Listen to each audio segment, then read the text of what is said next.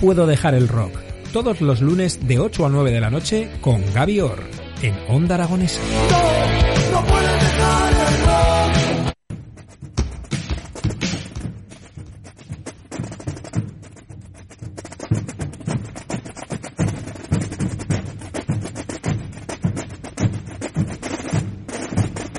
12 y media de la mañana y continuamos aquí en las mañanas de Onda Aragonesa. Y ya sabéis que todos los lunes abrimos un pequeño espacio para que nos cuenten qué, de qué va esto de la Semana Santa, qué actividades tenemos. Muy buenos días, ¿qué tal estás? Muy buenos días, cada día más cerca. ¿Qué tal estás, Jimmy? ¿Qué tal la semana? Muy bien, ¿tú qué tal, Gerardo? Pues la verdad es que bien, mm. tengo la garganta un poco cascada hoy, porque no hemos parado de ir a sitios, no hemos parado de hacer cosas, estamos muy cerca ya. El viernes prácticamente se da el pistoletazo a nuestra semana grande.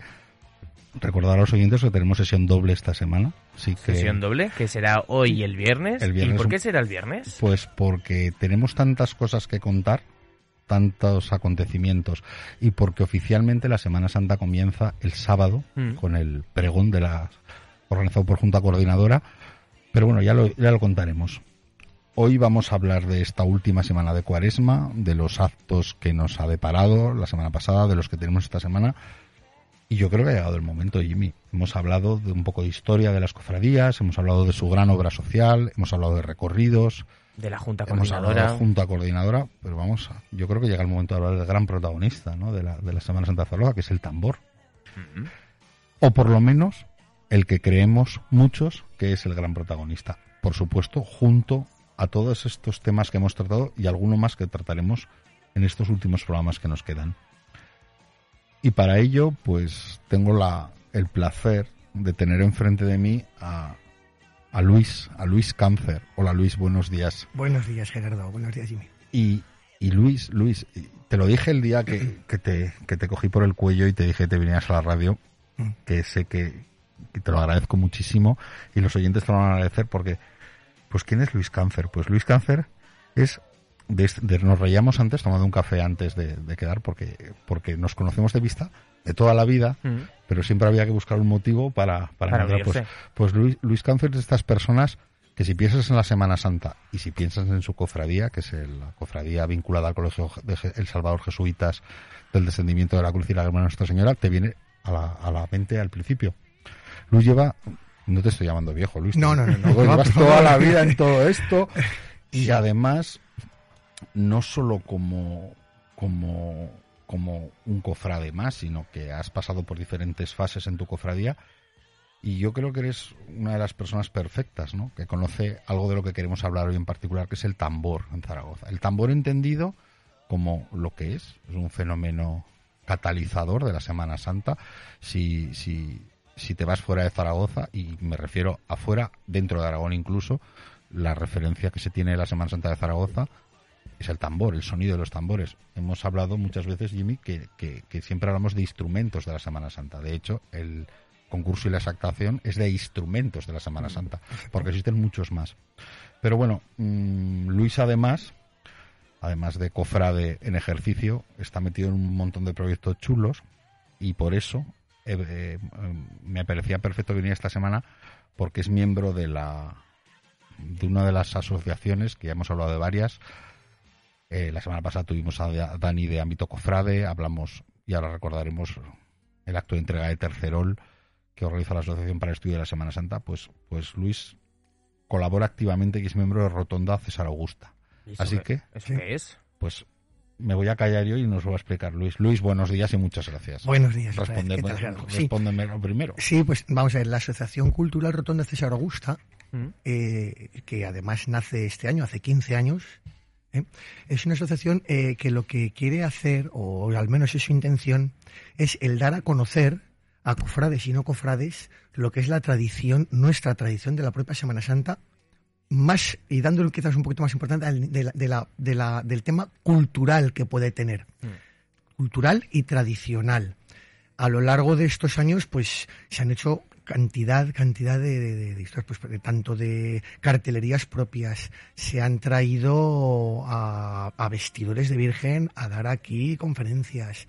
Hace años se han traído saeteros, ha, ha habido hay concursos de carteles, de hecho hay un concurso de cartel de la Semana que, que- que más que concurso es un premio, si nos gusta decir, porque el concurso en el tema de cartel no, es un premio que no es que lo de la rotonda, sino que no, tenemos la ayuda de diseñadores gráficos, fotógrafos, fotógrafos, es decir, eh, en el fondo, la Asociación Cultural, modestamente hablando, es un grupo de hermanos cofrades, amigos de toda la vida, que tenemos ese interés de transmitir, sobre todo al no cofrade, la cultura, la tradición que tenemos en Zaragoza sobre Semana Santa. Como ves, es un punto muy en común con lo que pretende este pequeño programa. Me parece la radio de, de la cultura, Efectivamente, Mm. de la efectivamente, cultura cofrade. uno de los voy a ser un poco crítico, ¿no? Un poco y yo creo que estarás conmigo de acuerdo, Luis. Uno de los problemas que tenemos a veces los cofrades es que somos un poco endogámicos, ¿no? Tú te juntas en tu círculo Cierto. con tus amigos que son cofrades, Sí, sí, con sí, tu sí. familia que es cofrade, con entonces es una Semana Santa de cofrades, que está muy bien, al final somos muchos en la calle, con una obra social detrás, pero a mí todas las iniciativas, y vosotros lleváis a cabo muchas, y ahora hablaremos en particular la- de la de vuestro decimoquinto aniversario, que se dice pronto, 15 Sí. años, que abra desde un punto de vista cultural, con respeto y con conocimiento, y que produzca intercambios culturales de otras formas dentro de la Semana Santa, y que además premie a gente que, que se vincula al diseño, a la fotografía, pues siempre suma. Pero, oye Luis, empezando por, por un tema, Sí. ¿qué es el tambor? ¿Qué es el tambor de- en la Semana Santa de Zaragoza? No ¿Qué- te puedo preguntar qué- otra qué- más qué primera. ¿eh? pregunta más importante y a veces más difícil de contestar, porque en el fondo el tambor, entiendo yo, lo es todo. Yo soy de la opinión, al menos, de que eh, la Semana Santa de Zaragoza, sin un catalizador como el instrumento, como el tambor, pues sería totalmente diferente a la que conocemos ahora. Y es evidente. ¿Por qué lo digo? Porque mm, si te das cuenta a través de los años, lo que has dicho los que llevamos muchos años en esto, te das cuenta que mm, toda la evolución que ha sufrido, sobre todo en estos últimos 40 años, la Semana Santa de nuestra ciudad, la Semana Santa moderna como la, que, como la conocemos ahora, ha ido vinculada siempre al crecimiento de una sección muy particular, que es el instrumento, porque el instrumento, además de catalizarlo, vincula, y vincula al cofrade. Actualmente hay muchísimos cofrades jóvenes en Zaragoza, algunos jóvenes como nosotros con más edad, pero todos o la gran mayoría tenemos algo en común y es el instrumento. Todos entramos por Sí, ojo, no quiere, esto no quiere decir que no sea importante atributos, pasos, imágenes, es cierto, Pero la llamada. pero la llamada primera, Entiendo. a cuánta gente joven y a cuánta gente no joven, ojo, cuidado, les llama esto. Sí, es pero decir, eso, es un buen matiz porque a veces vinculamos que a, a- a los que somos hijos de cofrades y padres de cofrades, como es nuestro caso, pero yo siempre admiro mucho, digo, a los que lo hemos mamado desde críos, que Sí. puede que te haya gustado o que no, generalmente es un buen vivero cofrade, Sí, pero sí. para mí también es muy admirable la persona que con 30, con 40, con 50 años decide pertenecer libremente a una cofradía. Digo libremente con el conocimiento que te da la edad de verlas todas en la calle. Y evidentemente eso pasa por el tambor. Entonces, ¿qué es? Tambor y cofradía para mí son absolutamente unidos. Porque no sé si estás de acuerdo, pero la experiencia que, que por lo que conozco es que primero te vinculas al tambor, como dices tú, pero luego vas creciendo. Llega un tiempo hombre, que dices, evidente, ya no, claro, ya no toco evidente, más. es evidente. O, ya estoy mayor para tocar. O, o estás hasta el final. O estás, que es maravilloso a veces ver personas de cierta edad, muy, que muy dicen que mayores. llevan 40 años tocando seguidas. Pero, pero, pero es que es fundamental. Es que es- vuelvo a lo mismo, es que es toda una evolución. Poniendo mi caso personal. Yo cuando entro en la cofradía del descendimiento, soy estudiante de jesuitas y un sacerdote de, de- muy vinculado a la cofradía. Ya me la da a conocer, como es Ignacio Cabero. Hay otro, Fernando Meseguer, que es el que me mete estando yo en el colegio. Yo no tenía ningún tipo de vinculación cofrade familiar. Tengo que reconocerlo, hace 42 años. Yo era bueno, mi madre sí que antes pertenecía a la congregación de las esclavas. Cuando se casó, bum, bum, dejó de salir, cierto. Pero bueno, y evidentemente me llama la atención el tambor, es lo que he dicho, es, es, el, es, es la llamada, el tambor es el que te llama. Pero a partir de ahí, lo que tenemos que entender siempre en las cofradías es que es que solo la llamada, a partir tienes que intentar arrastrar, intentar hacerle sentir que detrás de un instrumento hay algo mucho más. Hay mucha labor, mucho trabajo, y eso es lo que te hace evolucionar. Te hace evolucionar pasando pues por eh, echando una mano en, en, la sección, haciéndote, como en mi caso, pues vocal de cofrades, director de banda, tema de concurso. Al final terminas a ser hasta, como en mi caso, hermano decano. Tuve esa gran suerte y ese gran honor. Pero hay que entenderlo. Yo no hubiera sido nada sin, sin, ese, sin, sin ese paso, gracias al tambor, que me hizo evolucionar también dentro de mi cofradía y de la Semana Santa. Bueno, yo creo que Gerardo habría que hacer una pregunta a todos los invitados que vayas trayendo, que es cuando en esos días las cofradías salen, ¿cuál es el sentimiento que te evoca? Buena pregunta. Sí, cuando salimos a la calle. Pero no, la- no- si me permites alargar Sí. tu pregunta, no Sí. solo la tuya propia, sino eh, si os acordáis, y esto es muy parecido a como te defines tú, Sí. eh, cuando estuvo Javier Casas hablando Mm. en la rural, él se definió como cofrade de la Semana Santa. Yo sí te lo he oído decir absolutamente muchas veces. Absolutamente. Cuando un cofrade, respondiendo, para que respondas a la pregunta de Sí, Jimmy, sí. me parece muy apropiada, cuando un cofrade de la Semana Santa no porta el hábito de su cofradía y está en la calle con su familia viendo. ¿qué sensación te produce ese tambor? ¿Cómo tocamos en Zaragoza? ¿Qué ves en las cofradías? Bueno, primero, y, y contestando a Jimmy, eh, yo aunque no lleve mi hábito, yo, como ha dicho muy bien Gerardo, yo siempre he dicho que, que- que un buen cofrade en Zaragoza tiene que ser cofrade de la Semana Santa, de todas. Y yo, cuando no porto mi hábito, porque estoy viendo la procesión de otra cofradía hermana, Mm. me emociona, y me emociona en muchos sitios, en muchas calles, y no voy a decir ninguna para no olvidar a nadie, y- pero es verdad. Entonces, ese sentimiento, mm, Jimmy, se lleva siempre. Y respecto, perdón, a lo que me habéis dicho, y ese sentimiento a través del tambor, ¿cómo tocamos o cómo, o cómo hemos evolucionado? Pues, pues como, como, como, la, como la propia Semana Santa que conocemos, Zaragoza tiene una evolución con el tambor. El tambor lo traje, se trajo a Zaragoza a través de Aragón y, y enfrente tengo evidentemente la cofradía que lo hizo posible. Pero tocamos, vamos tocando diferente. La Zaragoza lo que ha hecho ha sido eh, hacer su propia, su propio estilo, Casi poquito a poco.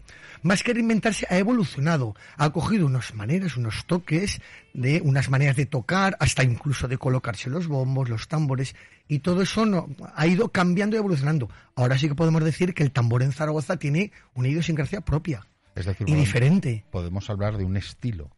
Para- yo, entiendo que sí. Yo entiendo, tocar. yo entiendo que sí. Eh, hablando del Y estilo. yo comparto Sí, contigo esa por opinión. ejemplo, del propio estilo zaragozano. Yo recuerdo que hemos hablado también antes, comentando muchas cosas. Bueno, oh, pues fíjate la marcha Zaragoza. La marcha Zaragoza se hace porque, primero, porque todos tuviéramos una marcha que nos hermanara y que podamos tocar juntos, porque antes las que tocábamos juntos eran las que nos habían traído las siete palabras del Bajo Aragón, las imágenes, el sub y baja. Es verdad, es las que tocábamos juntos, que no las sabíamos todos. Pero lo que yo que yo entiendo, porque estábamos metidos un poco en ese fregado, que lo que se intentó hacer es que tuviéramos algo que nos uniera y algo que identificara el sonido de Zaragoza. Pues si te fijas, la marcha de Zaragoza prácticamente no tiene nada que ver en estilo de toque de tambor, me refiero con otros tipos a de- una eso, imágenes, por ejemplo. Algo más calandino, algo más Bajo Exactamente. No tienen absolutamente nada que ver. Ni mejor ni peor. Sinceramente, diferentes. Y cada cual en su sitio maravillosos. Pues yo creo que es y, y la respuesta creo que creo que te ha respondido Mm. perfectamente, pero yo me quedo con que hemos conseguido y, y utilizo el verbo con, con orgullo un estilo propio, como muy bien has dicho tú, ni mejor ni peor, un estilo zaragozano Sí, de profesionar y de hacer sonar nuestros instrumentos. Y oye, una ah, volviendo al tema del tambor, sí, físicamente, sí. Como era un tambor hace 40 o 50 años, y para que no se lo imaginen los oyentes, y como es un, un tambor ahora, porque claro, la tecnología, aunque parece increíble, también estará en los tambores. Hombre, ¿Cuál es la diferencia de tu tambor, de tu bombo en tu caso, No, no, o, tambor, tambor. de hace Sí, muchos tambor. años, Sí. o el que pueden tocar tus hijas, o el que pueden tocar mis hijos Pues ahora? los el primer tambor que traje yo, o que, me, o, que, o que pude traer en el año 80 a Zaragoza, un tambor de Calanda, con una caja relativamente más estrecha, del 36, porque evidentemente el tamaño físico importaba, y con una sencilla bordonera este interior arriba y una exterior abajo. A partir de ahí, había una verdadera evolución en tipos de bordoneras, en tamaños, en tipos de hilos, doble bordonera, interior, exterior, arriba y abajo, es decir, dobles cajas. Materiales, Eh, incluso. en- Dobles eh, cajas. Sí, me, me refiero a doble caja, es que es curioso.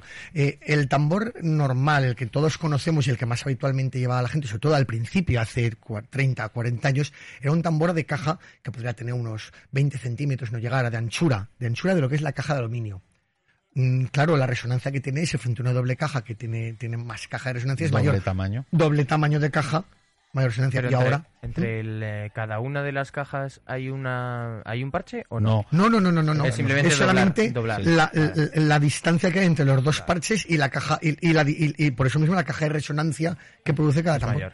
Mm. Mm, y es mayor. y la tendencia Mm. es a evolucionar o digamos que hemos llegado a un punto a lo mejor la pregunta puede parecer estúpida porque seguramente el mundo ha evolucionado mucho desde que hemos entrado aquí hace 20 minutos Sí. pero en el mundo del tambor está todo inventado Uf, no, no, yo creo que no. Y de hecho, hay, hay algún cofrade y amigo en Zaragoza, por ejemplo Miguel Ángel Almau, que si tú lo sigues, hay una cantidad de tipos de tambor, de parches, con aros, sin aros. Es decir, mm, para eso, ciertamente yo ahí, todavía, y a pesar de todo lo que hemos dicho antes, cuánto se aprende a pesar de tener muchos años, soy bastante profano. Pero no, no, yo creo que la tecnología en el tambor no ha, terminado.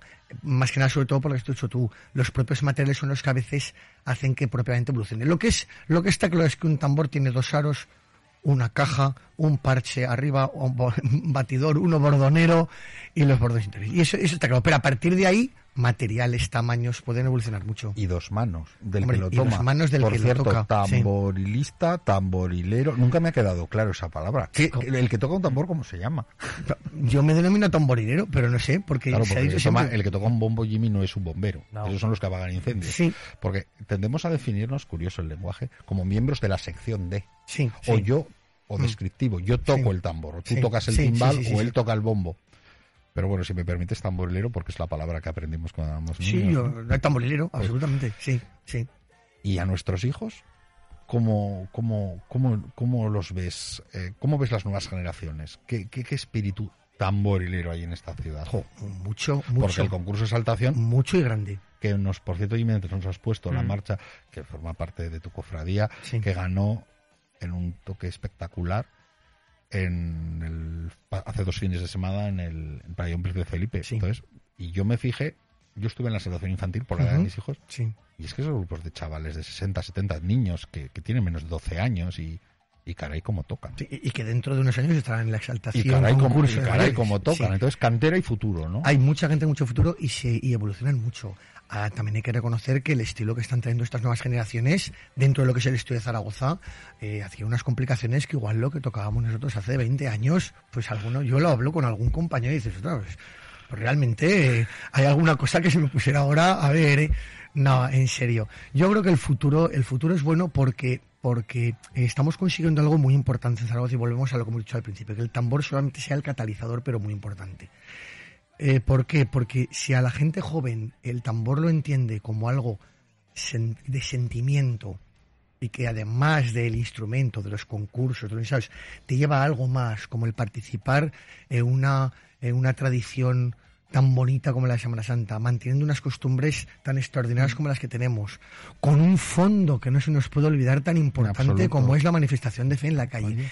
Si eso lo entienden a través, a través del tambor y lo hacen, bienvenido bienvenido sea. sea. y además eh, lo que, lo que te iba a comentar, el futuro está garantizado porque le meten un trabajo tremendo para que ese, toda esa manifestación de fe en la calle, todo ese mantener de costumbres, de tradiciones, cada vez se hagan Mejor. mejor, y, en la calle y, y- y- y más efectivas. Entiendo yo. Por eso yo creo que el futuro lo tenemos muy bien porque la gente joven ha sabido aceptar que esto no es solo tocar el tambor como quien lo toca eh, en una fiesta, en un pueblo o tal. No, no, no, no.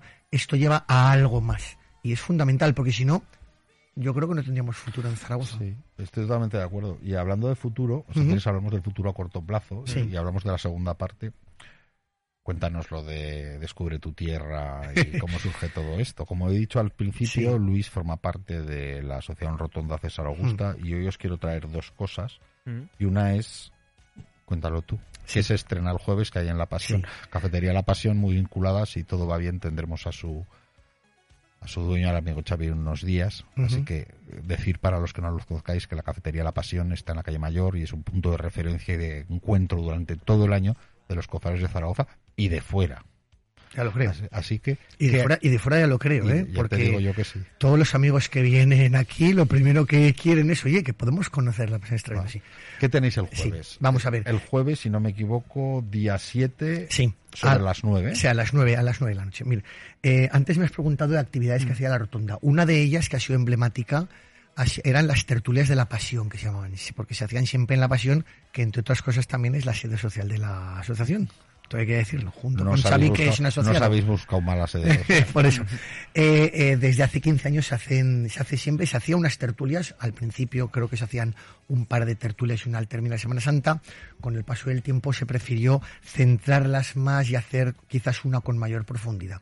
Entonces, este jueves se va a celebrar de nuevo, y tras dos años de parón, por motivos lógicos, eh, una tertulia de pasión. Una tertulia en la que se va a recordar esos 15 años. Y es- junto con ese acto de volver a hacer esa tertulia, este año, con motivo además del decimoquinto aniversario, eh, se va a estrenar un proyecto que, que nos vino, nos vino de fuera, nos lo plantearon desde fuera, los de Posiciona tu marca, Descubre tu tierra, que igual lo conocéis, es un programa que se emite Presentado a través de las redes, Imanol, Imanol, sí, sí. exactamente, Es muy- muy Carlos. Pauner, pues tenían un proyecto junto con Jorge Sese que, que que habría, lo, que lo habría tendremos pronto aquí. a Xavi y a Jorge habría que a veces que ponerles un verdadero monumento un en par de Zaragoza. Sí, sí, sí, los cierto. tendremos con nosotros son, son, son personas que catalizan muchísimos movimientos. Bueno, Jorge, este aspecto, junto con Imanol y Carlos, que son los que hacen el Descubre tu Tierra, plantearon un, una, yo creo que una- un, un- un tema, una necesidad importante, y es el explicar la Semana Santa al no cofrade. Porque claro, antes has hablado de, endo- de endogámicos. A veces cuando hablamos de Semana Santa, Jimmy, parece que todo el mundo damos por hecho que tiene que saberlo todo. Hmm. Como nosotros lo sabemos todo y nos juntamos O y, nos, creemos o que lo creemos, sabemos, lo y nos relacionamos entre nosotros y, y sabemos de lo que hablamos. A veces con una mirada o con un gesto entendemos la gente de Semana Santa que todo el mundo tiene que saberlo. Yo creo que no es así. Yo creo que hay que hacer una labor pedagógica hacia el no cofrade. Eh, una labor pedagógica a nivel cultural. Entonces, eh, Descubre tu tierra a través de Imanol Carlos y Jorge Sese plantean a la asociación eh, el hacer un proyecto de programa ágil.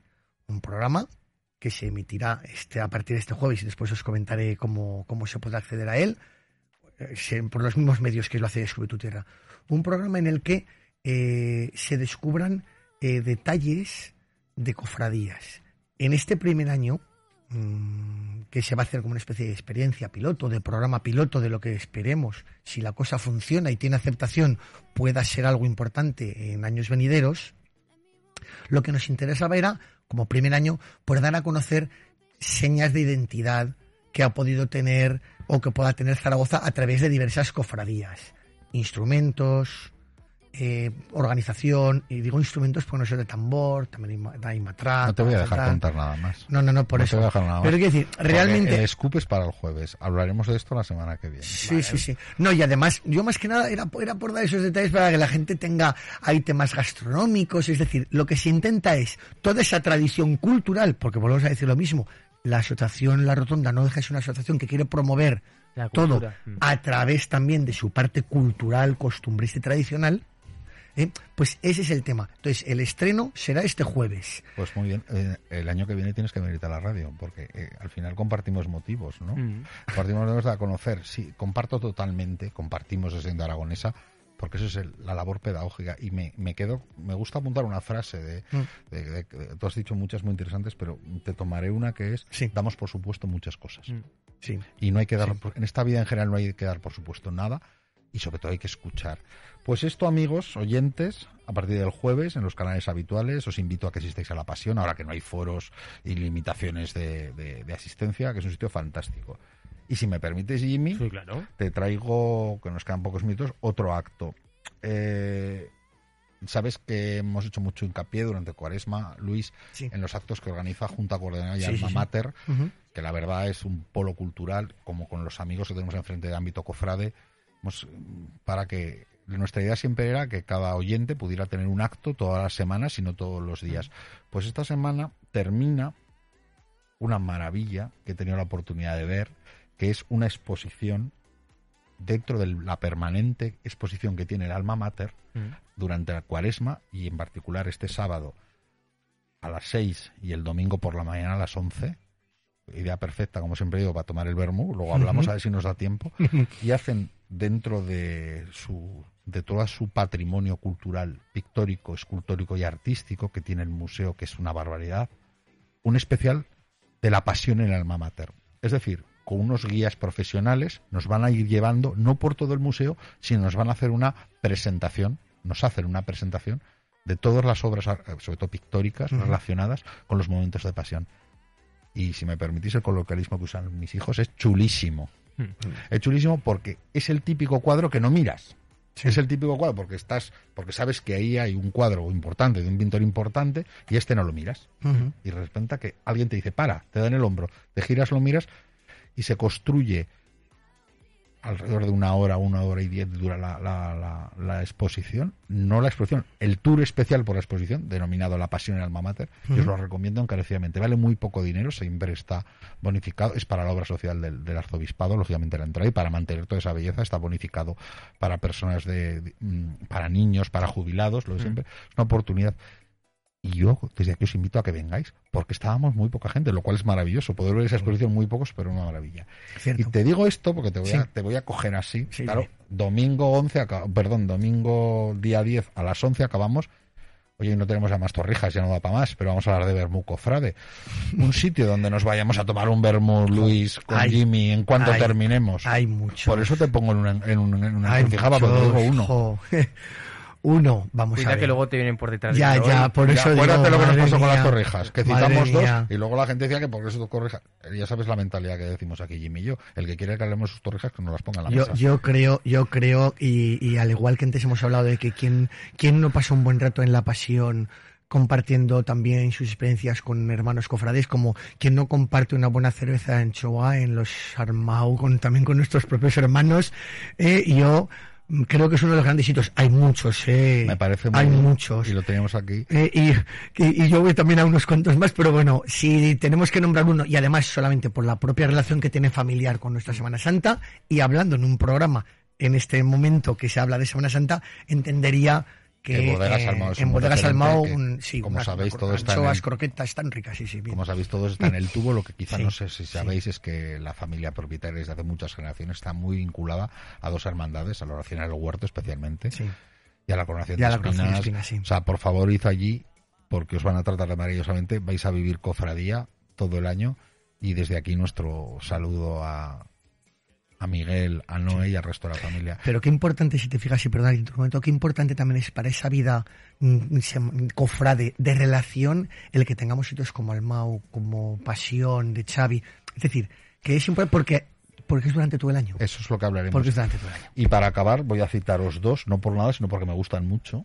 Uno es el Sport, Cafetería hombre, Sport, calle ca- Mayor. esquina con San Sí, de un sitio perfecto con una cristalera maravillosa en el que podéis ver, por ejemplo, el Domingo de Ramos, pasar Sí, a la sí, sí, entrada de creo, Jerusalén lo creo. desde dentro.